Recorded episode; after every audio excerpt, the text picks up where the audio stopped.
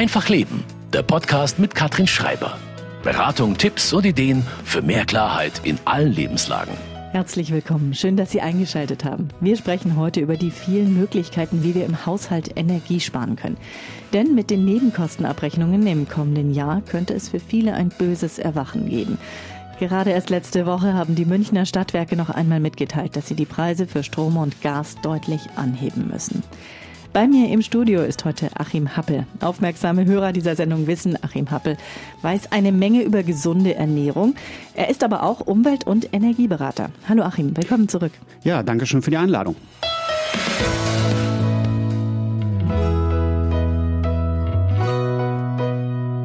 Achim, die Weihnachtsbeleuchtung ganz auslassen. Muss das dieses Jahr sein oder gibt es vielleicht auch noch andere Möglichkeiten, Strom zu sparen? Ja, also man muss sie nicht unbedingt komplett auslassen. Es gibt da auch sehr stromsparende Modelle, die man einsetzen kann, auch welche, die überhaupt keinen Strom aus der Steckdose verbrauchen. Und ich denke, da lässt sich einiges Feintuning betreiben und man kann da schon ein bisschen was an seinem Stromverbrauch deutlich nach unten pegeln, ohne den Lichtergenuss komplett auszuschließen. Gehen wir mal ins Feintuning. Der beleuchtete Christbaum im Garten. Ich mag den ja sehr. Ist der in diesem Jahr ein No-Go oder wie kann ich ihn doch noch zum Strahlen bringen? Also der ist nicht zwingend auszuschalten, denn wenn wir einen Garten haben, dann haben wir natürlich auch eine schöne große Freifläche drumherum in der Regel. Und es gibt ganz viele Lichterketten mittlerweile, die mit Solarenergie funktionieren. Die sind gar nicht mehr teurer, äh, teurer als normale Lichterketten. Die liegen so ab 20 Euro aufwärts. Die haben eine Einschalt- und Ausschaltautomatik. Das heißt, tagsüber lädt sich das Solarpanel auf, beziehungsweise der Akku, der eingebaut ist. Und man kann dann, sobald die Außenlichter, sage ich mal, ausgehen, schaltet sich diese Lichterkette ein. Das ist natürlich unheimlich praktisch. Man muss sich um nichts kümmern, man braucht keine Zeitschaltuhr oder ähnliches. Da sollte man allerdings immer auf Qualitätsgeräte achten, denn je nachdem, wie hoch der Preis ist, sind natürlich auch die Akkus besser, die verbaut sind und die Solarpanels vielleicht auch ein bisschen größer und dann leuchtet der Baum auch die ganze Nacht durch. Der solarbetriebene Weihnachtsbaum, das finde ich eine sehr schöne Idee. Die Zeitschaltuhr hast du angesprochen. Die kann ich im Grunde ja auch an meine Lichterketten am Fenster hängen. Wo bekomme ich so eine Zeitschaltuhr? Wie muss die aussehen, dass es wirklich funktioniert? Also da kann man tatsächlich ganz viele unterschiedliche Modelle finden. Jeder Baumarkt hat sowas in seinem Programm. Man kann es mit ganz günstigen Geräten, die halt wirklich so eine kleine Zahnradmechanik haben, die halt auch so ein leichtes Rattergeräusch machen. Das ist vielleicht nicht für Schlafräume geeignet, wenn man schlafen möchte und hört dauernd so ein Surren. Das ist nicht so schick. Mhm. Ähm, die gleichen Modelle gibt es auch mit Digitaluhren. Da ist eine kleine Batterie entweder drin verbaut oder Sie nehmen sich den Strom direkt mit aus der Steckdose. Das ist eine Möglichkeit. Es gibt aber auch die moderne Variante. Wenn man zum Beispiel so einen Sprachsteuercomputer über Internet besitzt, dann kann man auch funkgesteuerte Steckdosen verwenden und die auch mit einem Sprachbefehl ein- und ausschalten oder mit einem Zeitplan.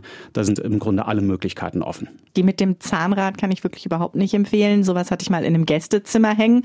Bis ich rausgefunden habe, was mich da vom Schlafen abhält, hat es eine Weile gedauert. Ja, man kann natürlich auch Kerzen aufstellen, ne? Das ist ja im Grunde die beste Alternative zu den ganzen elektrischen Beleuchtungsmöglichkeiten. Auf was sollte ich da achten? Ja, bei Kerzen muss man natürlich beachten, es ist ein offenes Feuer. Das heißt, es ist immer eine potenzielle Gefahr. Gerade wenn man äh, richtige Kerzen für den Christbaum nutzen möchte. Der Christbaum trocknet relativ schnell aus und wenn dann ein kleiner Funkenflug äh, passiert, dann steht schnell die ganze Bude in Flammen. Gleiches gilt natürlich auch für Adventsgestecke. Wenn die halt runtergebrannt sind und man nicht wirklich darauf achtet, hat man genauso schnell einen Zimmerbrand. Und man darf natürlich nicht vergessen, die meisten Kerzen sind auf Paraffinbasis. Das heißt, es ist ein Erdölprodukt und Öl wird mit Sicherheit auch nicht günstiger in nächster Zeit. Da werden wir mit Sicherheit auch bei den Kerzen einen kräftigen Preisanstieg verspüren. Ja, bei der Adventsbeleuchtung gibt's deutliches Stromsparpotenzial, wie wir gerade gehört haben. Allerdings der größte Batzen geht beim Heizen drauf. 70 Prozent des Energieverbrauchs in unseren Wohnungen und Häusern entfallen auf die Raumheizung. Achim, wie viel Grad sollte es denn in der Wohnung mindestens haben? Also ein Durchschnittswert zu nennen ist dann natürlich schwierig, weil jeder Raum hat so seine eigene Wohlfühltemperatur. Wenn ich jetzt vom Wohnraum und Kinderzimmer ausgehe, dann wären das so um die 20, 22 Grad, die da empfohlen werden. Bei der Küche reichen in der Regel 16 bis 18 Grad, weil durch das Kochen und das Backen und ähnliche Geschichten entsteht natürlich nochmal eine zusätzliche Wärme. Das, was wir am wärmsten brauchen, ist in der Regel das Badezimmer, weil da sind wir unter Umständen auch mal längere Zeit nackig unter der Dusche oder in der Badewanne. Da wollen wir es natürlich ein bisschen wärmer haben, so mit 23 Grad. Und Flur ähm, da reichen auch 15 Grad. Man sollte allerdings auch immer darauf achten, dass die Räume, wenn sie denn so unterschiedliche Temperaturen aufweisen, natürlich auch richtig abgetrennt sind durch Türen oder Vorhänge, so dass es halt da keine Temperaturübergänge äh, gibt. Das wäre natürlich eine wunderbare Geschichte. Also Türen immer zumachen. Genau. Möglichst effizientes Heizen ist auch gerade so ein Stichwort, was überall rumgeistert. Was kann man sich da denn drunter vorstellen? Ja, effizient heizen bedeutet einfach zum einen äh, beachten, dass unterschiedliche Räume unterschiedliche Temperaturen brauchen. Man kann aber auch darauf achten, dass man seine Heizung so frei lässt, dass sie auch wirklich heizen kann. Viele machen den Fehler, haben dicke Gardinen davor hängen, haben vielleicht das Sofa davor gestellt. Dann kann so ein Heizkörper natürlich nicht den Raum heizen, sondern heizt die Rückseite vom Sofa oder heizt die Gardine und es bleibt trotzdem kalt in der Bude. Den Thermostat natürlich richtig einstellen. Das ist vielen auch nicht klar, was die kleinen Zahlen auf dem Thermostat bedeuten. Da kann man sich eigentlich ganz einfach merken, zwischen einer äh, Stufe von Zahl sind immer vier, äh, vier Grad Unterschied. Das heißt, äh, auf Stufe 2 wären es ungefähr 16 Grad von der Raumtemperatur, Stufe 3 20 Grad und Stufe 4 wären 24 Grad, die man aber in der Regel ja nicht braucht, wenn man nicht gerade eine totale Frostbeule ist. Ich stapel ja immer die halbtrockene Wäsche noch auf der Heizung. Es ist eigentlich ein totales No-Go im Moment, oder? Ja, bringt halt nicht wirklich viel. Also die Heizung ist zum einen abgedeckt und natürlich hat man die Wäsche schneller trocken. Das bringt schon ein bisschen was für die Wäsche, aber diese ganze Feuchtigkeit geht natürlich in die Raumluft über und dann muss ich mich ein bisschen mit dem Lüften besser dran halten. Und die Deutschen und das Stoßlüften. Das ist ja so ein Thema, was auch quer durchs Internet geht, das berühmte Stoßlüften der Deutschen. Wie lüftet man denn jetzt richtig? Also es gibt unterschiedliche Methoden zu lüften, die mehr oder weniger effektiv sind. Das, was die meisten leider sehr häufig machen und was leider auch falsch ist, ist das sogenannte Kipplüften. Das heißt, das Fenster einfach nur auf Kippstellung stellen und äh, darauf hoffen, dass die Luft sich irgendwann austauscht. Resultat ist aber eigentlich nur, dass der Raum kalt wird. Ein wirklicher Luftaustausch findet da nicht statt oder braucht ewig. Und äh, wir haben natürlich den Nachteil, dass ganz schnell auch unsere Wände auskühlen. Wenn wir jetzt zum Stoßlüften übergehen, das ist eigentlich das, was die meisten empfehlen. Eine Steigerung vom Stoßlüften wäre das Querlüften. Das bedeutet wirklich Fenster ganz weit aufmachen. Wenn ich nur einen Raum habe, das eine Fenster mit Stoßlüften komplett öffnen für zehn Minuten. Das reicht in der Regel. Ähm, wenn ich Möglichkeit habe, äh, mehrere Räume gleichzeitig zu lüften, sage ich mal von der Straßenseite zum Hof hin, dann nennt man das Querlüften. Das heißt, man macht beide Fenster komplett weit auf und da gehen dann auch weniger als zehn Minuten, weil man einen richtigen Durchzug durch die ganze Wohnung bekommt. Meine Heizkörper sind von oben immer ziemlich sauber, weil ich lege ja die Wäsche drauf. Aber man soll sie auch immer abstauben, habe ich gelesen. Warum ist das denn so wichtig? Ja, da gibt's ja unterschiedliche Modelle von Heizung. Wenn man so einen klassischen Radiator nimmt mit, mit diesen dicken Edelstahl-Außenwänden, da sammelt sich in der Regel nicht so viel Staub drauf an. Den kann man bequem mit einem kleinen Pinsel oder irgendwas anderem runternehmen. Wenn man dann beispielsweise einen Heizkörper hat mit oben diesen kleinen Gittern drauf, da sammelt sich schon deutlich mehr drin. Und da sollte man tatsächlich auch regelmäßig sauber machen, weil der Staub wird irgendwann so eine dicke Schicht, dass er wie eine Isolierung wirkt und das hat dann den gleichen Effekt, wie wenn ich eine Gardine davor hänge. Die Fenster abdichten ist ein anderer Tipp. Wie kann ich das selber machen oder sollte ich da immer den Hausmeister oder Handwerker dran lassen? Also moderne Fenster haben in der Regel ja schon eine verbaute Gummidichtung. Da sollte man auch immer darauf achten, dass diese intakt ist. Also wenn man die nicht ausreichend pflegt, also hin und wieder mal mit so einer Fettcreme oder ähnlichem einreibt, da gibt's so Silikongels und ähnliches auch im Baumarkt, die kann man da verwenden.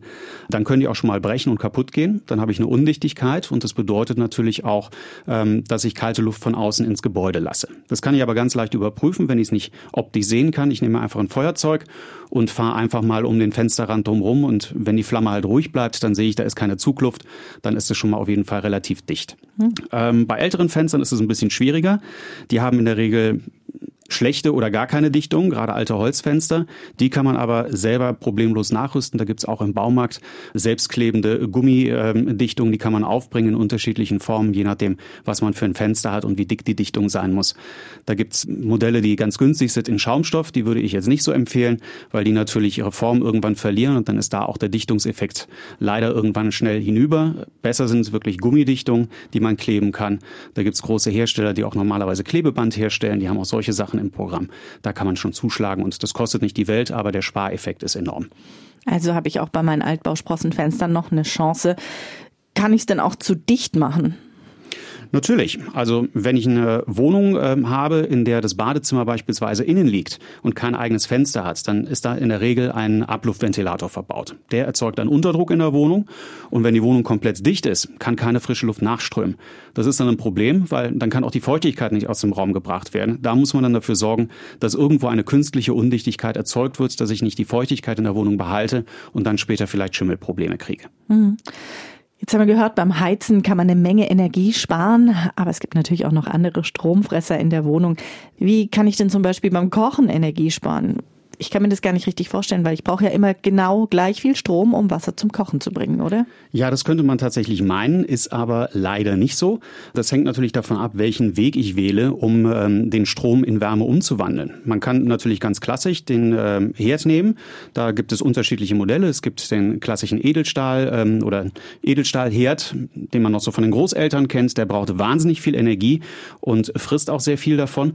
Ein bisschen besser ist natürlich das Ceranfeld. Das arbeitet auch mit Wärmeentwicklung in einer Spirale unter so einem Glasabdeckung. Das kennen wir auch schon von heute. Am besten wäre natürlich ein Induktionsherd weil der erzeugt eigentlich keine Wärme, sondern eine magnetische Spannung innerhalb einer Spule. Das funktioniert im Grunde genauso wie äh, das Aufladen unserer elektrischen Zahnbürste oder Aufladen von Handys kontaktlos ist der gleiche Mechanismus, der dahinter steckt. Der ist, wenn man den Herd verwenden möchte, eigentlich die günstigste Möglichkeit. Man kann aber natürlich auch noch ganz andere Sachen nehmen, zum Beispiel Wasserkocher. Da sollte man allerdings immer darauf achten, dass man ein Gerät nimmt, wo man die Temperatur regulieren kann, dass man nicht immer auf 100 Grad hochheizt, sondern wenn es halt einfach nur ein Tee sein soll, dann muss ich keine 100 Grad heißes Wasser kochen. Da geht's dann auch mit weniger, mit 60, 70, 80 Grad.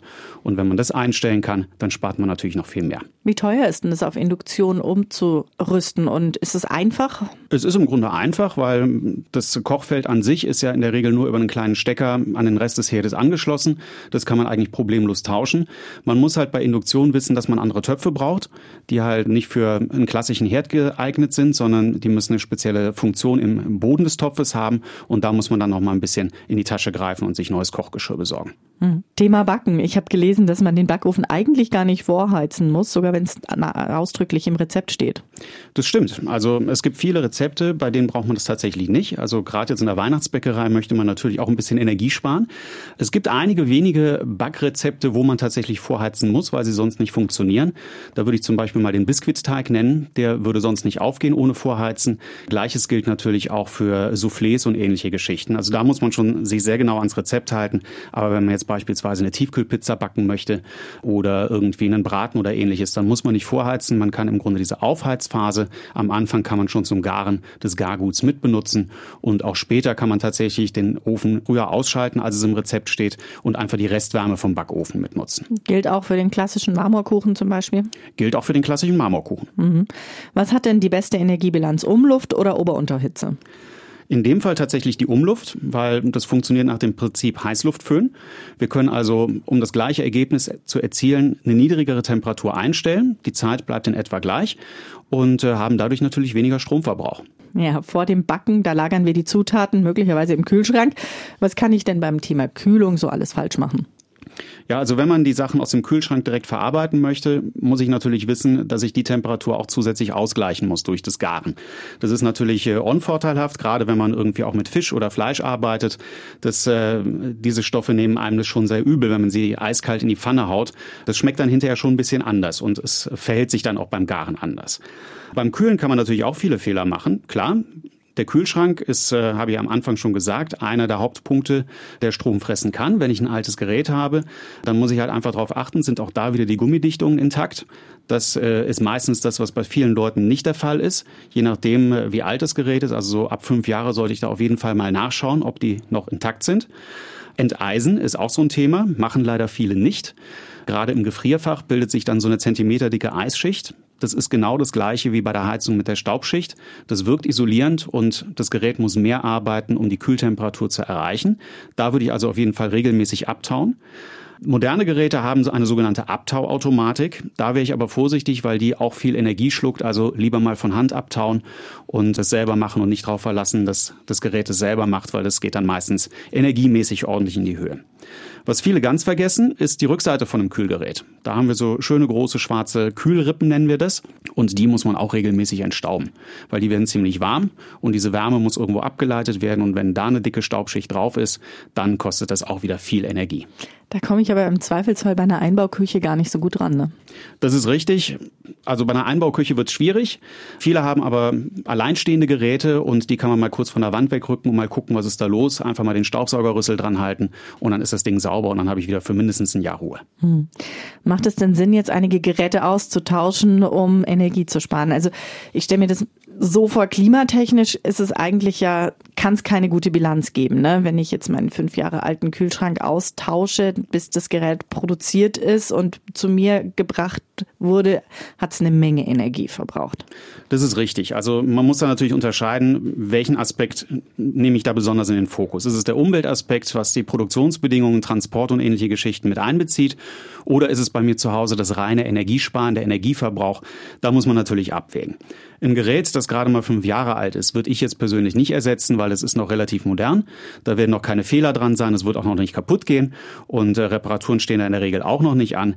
Aber wenn so ein Gerät fünf bis zehn Jahre alt ist, dann ähm, habe ich da natürlich eine ganz andere Produktgeneration und da sind schon mal Unterschiede von 30 bis 40 Prozent Energieverbrauch drin ja, das ist bei den aktuellen Preisen natürlich nicht uninteressant und kann man sich schon überlegen, ob man sich ein günstigeres, modernes Gerät sucht und wenn man sich was Neues anschafft, auch genau überlegen, welche Größe vom Gerät brauche ich. Wenn ich nun einen Personenhaushalt habe, brauche ich vielleicht nicht unbedingt einen zwei Meter hohen Kühlschrank. Da reicht vielleicht dann auch so ein Single-Gerät. Kaffeemaschinen sind auch so ein Thema zum Beispiel brauche ich unbedingt so ein großes Gerät mit Mahlwerk, das mir jederzeit einen frischen Cappuccino oder ein Latte Macchiato aufbrüht. Da muss man immer wissen, die Geräte verbrauchen ununterbrochen Strom, weil Nein. sie immer das Wasser aufheizen, immer wieder nochmal Reinigungsdurchgänge automatisch machen. Also da. Aber es ähm, schmeckt doch so viel besser. Es schmeckt natürlich viel besser. Also da muss man natürlich abwägen, was ist einem wichtiger? Die Kohle, die man rausschmeißt für den Energieverbrauch oder ähm, ist es der Genuss, der wichtiger ist? Da muss man einfach ein bisschen drauf achten. Ja, ich glaube, mit der Küche sind wir jetzt damit durch. Dann würde ich sagen, gehen wir weiter zum Badezimmer. Bei mir steht da zum Beispiel die Waschmaschine auch und meine Waschmaschine ist ein Waschtrockner. Die Trocknerfunktion, die darf ich eigentlich überhaupt nicht mehr anschalten, oder? Ja, also bei Trocknern, das ist für mich auch immer so ein kleines Reizthema, wenn ich bei meinen Kunden in der Beratung bin. Ein Trockner braucht man eigentlich nicht zwingend für ein gutes Leben, sag ich mal. Unsere Großeltern hatten auch keinen Trockner, die hatten eine Wäscheleine im Garten oder auf dem Speicher und da ist die Wäsche auch trocken geworden. Ich verstehe es natürlich, wenn man viel Wäsche hat, gerade wenn man kleine Kinder hat oder vielleicht alte Leute, die halt auch ein gewisses Hygienebedürfnis ähm, haben, dann braucht man unbedingt unter Umständen einen Trockner. Aber man muss halt wissen, da wird halt auch wieder elektrische Energie in Wärme umgewandelt und das verbraucht halt einfach viel Energie. Waschtrockner sind da nicht viel besser. Also selbst der Waschtrockner im Vergleich zur Waschmaschine, wenn ich die Trocknerfunktion jetzt nicht mehr nehmen würde, wäre immer noch im Energieverbrauch höher als eine normale Waschmaschine. Das muss man wissen, wenn man so ein Gerät anschafft. Da kann man halt vielleicht noch ein bisschen was besser machen. Wenn es um die Pflege der Geräte geht, um da noch ein bisschen Energie zu sparen, muss man ein paar Sachen machen, die einem ein bisschen helfen, Energie zu sparen, beispielsweise das Flusensieb regelmäßig reinigen. Das verbraucht viel Energie, wenn man das nie macht, weil das Gerät muss einfach mehr arbeiten. Wenn man einen Trockner benutzt, beispielsweise einen Trocknerball verwenden, das kann ein ganz herkömmlicher Tennisball sein, den nehmen viele, gibt's aber auch so Silikonbälle mit Noppen, ganz wilde Dinger, die kann man verwenden. Es lockert die Wäsche beim Trocknungsvorgang ein bisschen auf, dadurch geht's auch schneller und man kommt schneller zum Ergebnis. Die Zeitvorwahl ist bei diesen Geräten auch immer so eine Sache, die viel Energie verbraucht. Wenn ich das Gerät jetzt einschalte und sage, morgen früh um 6.30 Uhr, wenn ich noch auf der Matratze liege, sollst du schon mal anfangen zu arbeiten, dann braucht das Gerät natürlich in diesem dauereingeschalteten Zustand, bis es dann wirklich zum Arbeiten anfängt, auch Energie. Und das haben halt viele nicht auf der Uhr. Es ist zwar nicht viel, aber äh, es summiert sich. Kleinvieh macht halt eben auch Mist. Ich habe in der Vorbereitung zur Sendung gelesen, es spart Energie, wenn man den Warmwasseranschluss für die Waschmaschine benutzt. Wie funktioniert das dann? Also den Tipp kenne ich tatsächlich von vor 40 Jahren, da hat es mit Sicherheit Sinn gemacht. Heute würde ich davon abraten.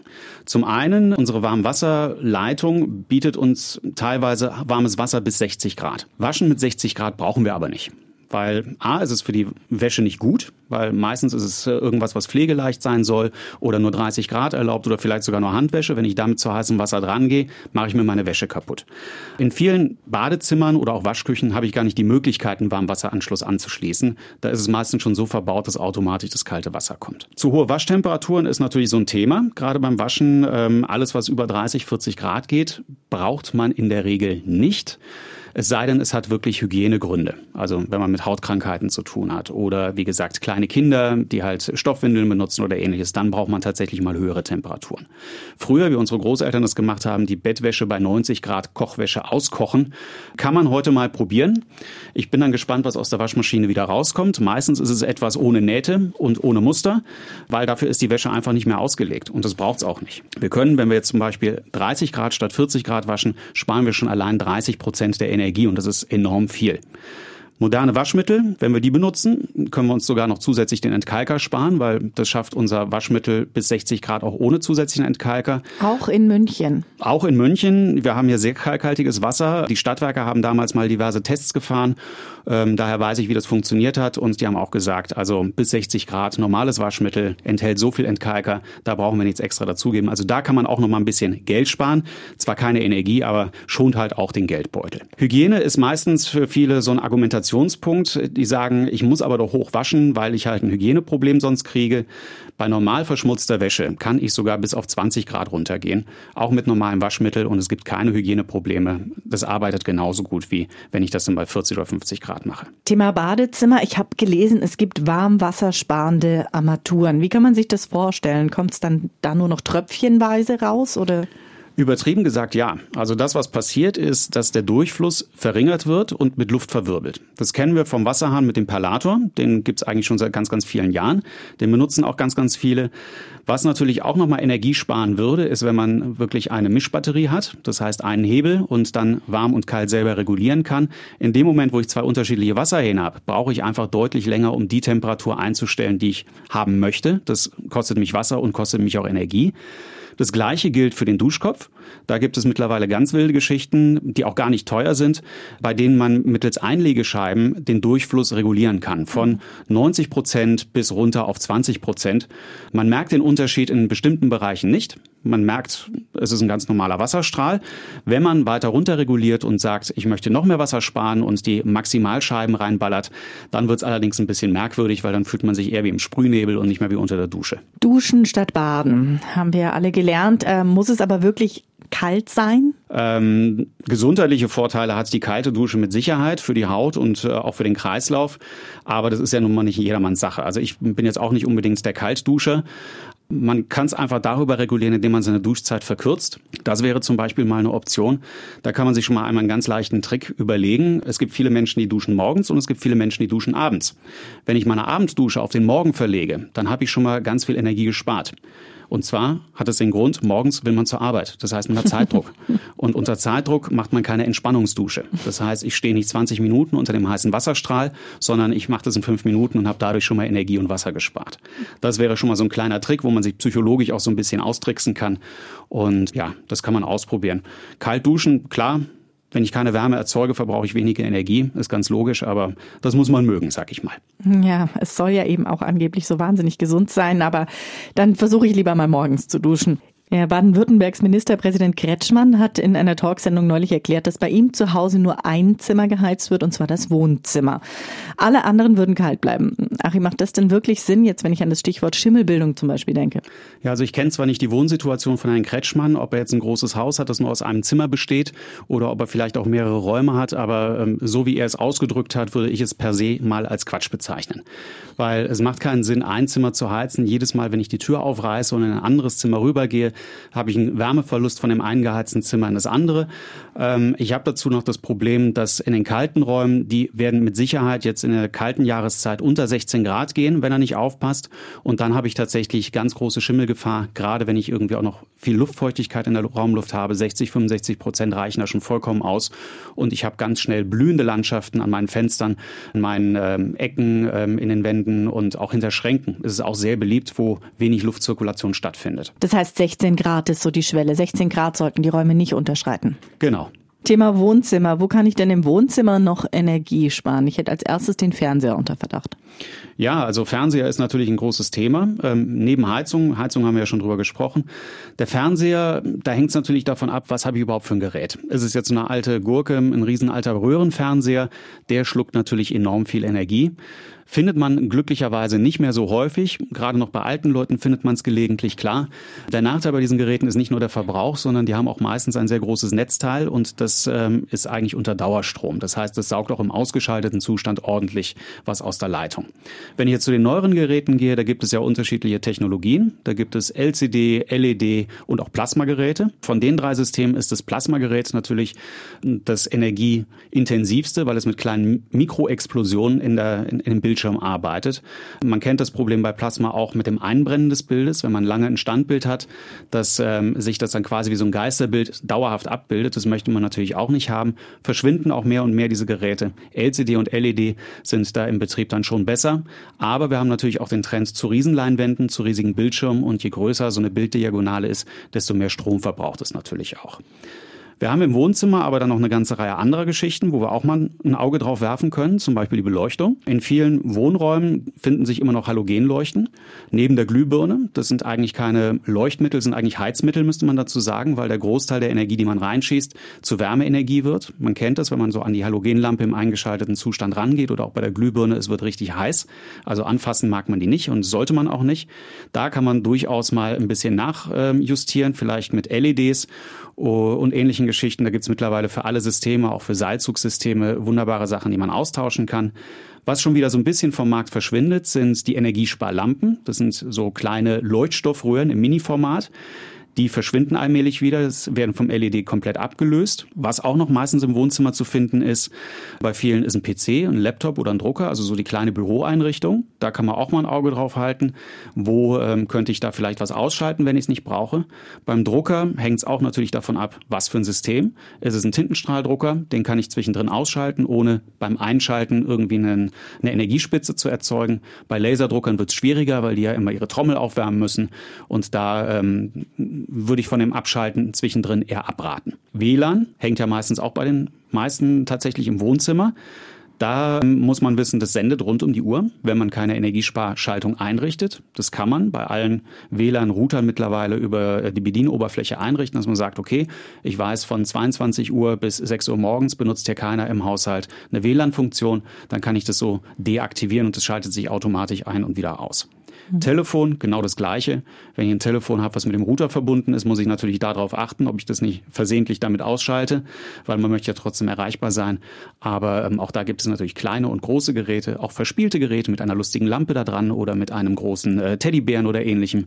Da muss man immer ein bisschen gucken. Die Geräte verbrauchen in der Regel auch immer etwas Strom. Mhm. Wenn ich jetzt meinen großen Fernseher durch einen Beamer ersetze, spare ich dann Strom? Nicht zwangsläufig. Also ein Beamer hat natürlich ähm, eine große Leuchtkraft. Hängt vom System ab, ob es wirklich so eine Glühbirne ist, sag ich mal, oder ob es wirklich ein LED-Leuchter ist. Ähm, da muss man im Einzelfall wirklich auf das äh, Produkt gucken und schauen, was ist denn da wirklich der Verbrauch im Betrieb und auch im Standby. Jetzt haben wir alle Räume im Grunde durchgegangen, von der Küche über das Badezimmer zum Wohnzimmer. Nochmal kurz zusammengefasst, wo kann ich denn wie viel Strom sparen? Also wenn man natürlich den Energieverbrauch im Haushalt nach der Nutzung aufsplittet, 70 Prozent heizen, haben wir ja anfangs gesagt. Warmwasser sind ungefähr 14 Prozent und Strom 16 Prozent. Beim Strom teilt sich das natürlich dann wieder auf auf die entsprechenden Geräte. Also gerade Unterhaltungselektronik, Fernseher, Laptops, Beamer, das sind rund 28 Prozent, die da uns ähm, durch die Lappen gehen. Waschen und Trocknen sind 14 Prozent. Das Licht, je nachdem, was man für eine Installation vor Ort hat, sind ungefähr 13 Prozent. Kühl- und Gefriergeräte belaufen sich zusammen in der Regel auf 11 Prozent so im Schnitt und kochen auf 9 Prozent. Spülen 8 Prozent und alles, was dann so übrig bleibt, das sind noch 17 Prozent. Das ist dann so Kleingedöns wie ähm, ja irgendwelche Sachen, die man mal so auflädt oder ansteckt. Elektrische Zahnbürste könnte das zum Beispiel Das laden wir jetzt nach der Sendung alle mit unserer Solarladestation auf. Unbedingt, unbedingt.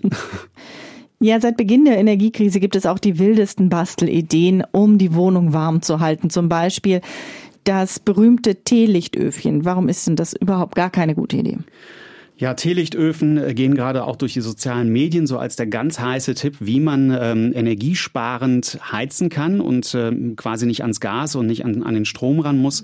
Man muss aber wissen, äh, damit zu heizen ist nicht nur saugefährlich, das ist auch nicht wirklich finanziell attraktiv. Ja, es besteht einfach die Gefahr. Das ähm, Prinzip ist im Grunde wie folgt: Wir haben einen umgedrehten Terrakotta-Tontopf, den man so als Blumentopf kennt normalerweise, und stellt darunter Teelichter, die halt die Wärme in diesem Topf fangen Empfang und dadurch soll halt die Wärme abgegeben werden an den Raum. Jetzt äh, haben wir zum einen das Problem, dass die Teelichter natürlich auf Paraffinbasis sind. Das heißt, ich habe eine Schadstoffentwicklung. Wenn ich also mehrere von diesen Öfen in, meinem, äh, in meiner Wohnung aufstelle, ohne entsprechend zu lüften, dann habe ich einfach eine Schadstoffansammlung in der Luft, Stichwort CO2.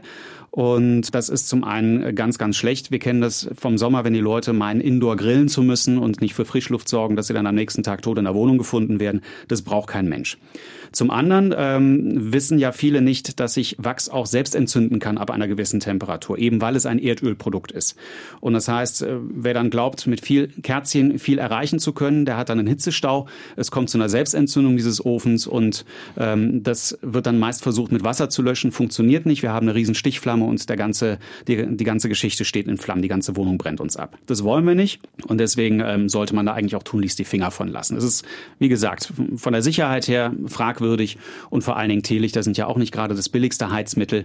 Man kann zwar immer zum bekannten Möbelhaus fahren und sich säckeweise Teelichter kaufen, aber unterm Strich zahlt man mehr, als wenn man mit Gas oder mit Öl heizen würde. Eine andere Möglichkeit, die auch im Moment wieder groß im Kommen ist, sind diese sogenannten Ethanolöfen diese kleinen, wunderbaren, schönen Dekokamine, die man sich auf den Küchentisch stellen kann oder auf den Wohnzimmertisch, funktionieren im Grunde fast ähnlich. Man gibt eine Ethanolflüssigkeit rein, zündet die an und hat halt eine Flamme, die äh, von der Geruchsentwicklung und von der Schadstoffentwicklung im Raum zu vernachlässigen ist. Aber das Problem ist, wenn die Leute zu ungeduldig sind und in den heißen Ofen ein neues Ethanol nachschießen wollen aus der Flasche, haben sie ganz schnell eine Verpuffung und dann steht ähm, derjenige, der es nachfüllt, samt Flasche in Flammen und das will natürlich auch niemand haben. Vor beiden Möglichkeiten, also den Teelichtöfchen und den Ethanolöfen, warnt übrigens die Münchner Feuerwehr explizit und ähm, hat auch gesagt, dass sie schon mehrere Brände jetzt diesen Herbst löschen musste aufgrund dieses Internettrends Teelichtöfchen. Ja, ich habe mir im Sommer, als die erste mediale Welle losging und es hieß, wir erfrieren alle in diesem Winter, habe ich mir gleich einen Ölradiator gekauft. Wie clever war denn das? Ja, wenn man Ölradiator hört, denkt man erstmal, hier wird mit Öl gefeuert. Das ist aber nicht der Fall. Die Energiequelle ist tatsächlich wieder Strom. Ölradiator heißt das Ding, weil einfach ein Thermoöl in diesem Gerät drin ist. Er hat den Vorteil, man kann es halt durch die Wohnung fahren auf kleinen Rollen, man ist mobil mit dem Gerät und man kann mal punktuell vielleicht als Notfalllösung das Gerät anschließen und damit heizen. Zum Dauerheizen muss ich sagen, eignet sich das nicht, weil der Stromverbrauch ist so hoch, dann kann ich besser mit Gas oder mit Öl heizen, so wie ich es bisher auch getan habe. Da machen die Dinger überhaupt keinen Sinn. Ja, in meiner Altbauwohnung, da wird mit Gas geheizt, eine Gasetagenheizung. Ich als Mieterin kann natürlich da überhaupt nichts dran ändern. Wenn ich jetzt aber Hausbesitzer wäre, dann könnte ich mir natürlich Gedanken darüber machen, meine Energiequelle auszutauschen. Achim, wenn ich von Gas und Öl loskommen möchte, was bietet sich denn da aktuell an? Ja, es gibt da ganz viele Möglichkeiten, beispielsweise ein Wärmepumpensystem zum Heizen. Also wenn ich wirklich Eigenheimbesitzer bin und auch das Grundstück dafür habe und kann da schalten und walten, wie ich möchte, dann kann ich mit einem Wärmepumpensystem arbeiten. Da gibt's auch äh, sehr exotische Lösungen, dass man beispielsweise mit, mit Eisblöcken heizt. Da muss man allerdings wissen, da ist die Anschaffung der Gerätschaft relativ hoch und man braucht halt auch viel Platz, um diese Sachen irgendwo aufzustellen, beziehungsweise diese Eisbunker, äh, die man dafür benötigt, werden meistens irgendwo großflächig im Garten vergraben. Funktioniert dann aber auch auch in Kombination mit der Wärmepumpe. Wenn ich dann ein Wärmepumpensystem habe und ich habe noch klassische Heizkörper im Haus, dann sollte ich vielleicht auch mal über eine Fußbodenheizung nachdenken. Denn die Fußbodenheizung in Kombination mit der Wärmepumpe ist eigentlich das energieeffizienteste Heizen, was es gibt. Da kann man also auch noch mal ein bisschen was sparen. Ist natürlich eine Anfangsinvestition, ganz klar, aber das amortisiert sich über die Jahre. Wenn ich äh, an das Thema heißes Wasser denke, wäre zum Beispiel eine Solarthermieanlage auf dem Dach eine Möglichkeit. Die kann man teilweise auch zum Heizen verwenden, wäre auch eine Möglichkeit, noch mal ein bisschen Energie zu sparen und auch Geld zu sparen auf lange Sicht. Was gibt's denn noch? Pelletsheizung gibt es auch noch. Werden gerne als umweltfreundlich verkauft, muss man sich wirklich im Einzelfall genau angucken. Die Praxis hat gezeigt, dass diese Pelletheizungen relativ störanfällig sind und auch die Pellets nicht so nachhaltig produziert werden, wie das immer verkauft wird. Also es heißt zwar immer, es seien Abschnitte von irgendwelchen Sägewerken und Holzspänen und ähnliches, die dann zu so kleinen Presslingen ver verarbeitet werden, aber wenn man dann wirklich mal recherchiert, da gab es schon einige sehr enthüllende Dokumentationen drüber, handelt es sich dann teilweise um Tropenholz, was da verpresst wurde, beziehungsweise ähm, einfach wirklich Frischfaser und die kann man an anderen Stellen vielleicht besser brauchen. Mhm. Und der Holzpreis ist dieses Jahr ja auch mit durch die Decke gegangen. Das kommt noch dazu, ja. Hm. Das heißt, die Wärmepumpe wäre wahrscheinlich die beste Möglichkeit. Wie funktioniert die denn genau? Die Wärmepumpe macht im Grunde nichts viel anderes als ein Kühlschrank, nur in umgekehrter Art und Weise. Also es ist das gleiche Prinzip. Es wird allerdings nicht die Kälte, sondern die Wärme erzeugt. Der Kühlschrank entzieht im Grunde ähm, durch Wärme dem Innenraum die eigene Wärme und auch den Lebensmitteln und leitet die nach draußen ab. Bei der Wärmepumpe ist es genau umgekehrt. Die holt sich die Wärme aus der Umwelt, sei es aus dem, aus dem Boden. Wenn man beispielsweise etliche Meter in den Boden bohrt, dann haben wir eine sehr konstante Temperatur von 20 und mehr Grad. Die kann man dann durch eine Pumpe nach oben holen, in ein System umleiten. Ist ein bisschen kompliziert zu erklären, aber funktioniert letztendlich so. Ich brauche ein Kilowatt, sage ich mal, Strom, um diese Pumpe zu betreiben, hole mir die Wärme und gewinne daraus letztendlich fünf Kilowatt Wärme. Das heißt, ich investiere ein Kilowatt und bekomme fünf Kilowatt dafür wieder raus. Ist also eine Win-Win-Situation für unsere Anlage. Ja, ich persönlich bin großer Fan von Solaranlagen. Ähm, bei meinen Eltern zu Hause ist das Haus zum Beispiel seit über 20 Jahren äh, das Dach auf beiden Seiten mit Solar bedeckt. Achim, für wen macht denn das Umrüsten auf Solar Sinn? Also für jeden, der ähm, vorhat, noch ein paar Jahre zu leben, ähm, sodass ich halt die Anlage auch amortisieren kann. Man hat natürlich in den meisten Fällen erstmal Anlaufkosten und muss dann schauen, äh, wie entwickelt sich das, wie viel von dem Strom kann ich auch selber verbrauchen, habe ich eine Speicheranlage oder speichere ich das einfach direkt in das öffentliche Netz ein. Da gibt es ja unterschiedliche Möglichkeiten. Es gibt sogar sogar Modelle äh, von Anbietern, wo man gar nichts an Eigenkapital mit einbringen muss. Man kann es aber auch ohne solche Betreiber machen und das Ganze selber in die Hand nehmen und sagen, ich möchte jetzt einfach mal mit einem kleinen Solarpanel anfangen. Und ähm, da muss man halt schauen, kann das Dach das tragen? Wie viel möchte ich mir da draufsetzen? Da sind nach oben eigentlich keine Grenzen gesetzt, was die Anschaffungskosten angeht. Wichtig ist natürlich zu wissen, ob die Lage des Hauses äh, überhaupt für Solarenergie geeignet ist. Da gibt es eine wunderbare Internetseite, das ist das Solarkatasteramt.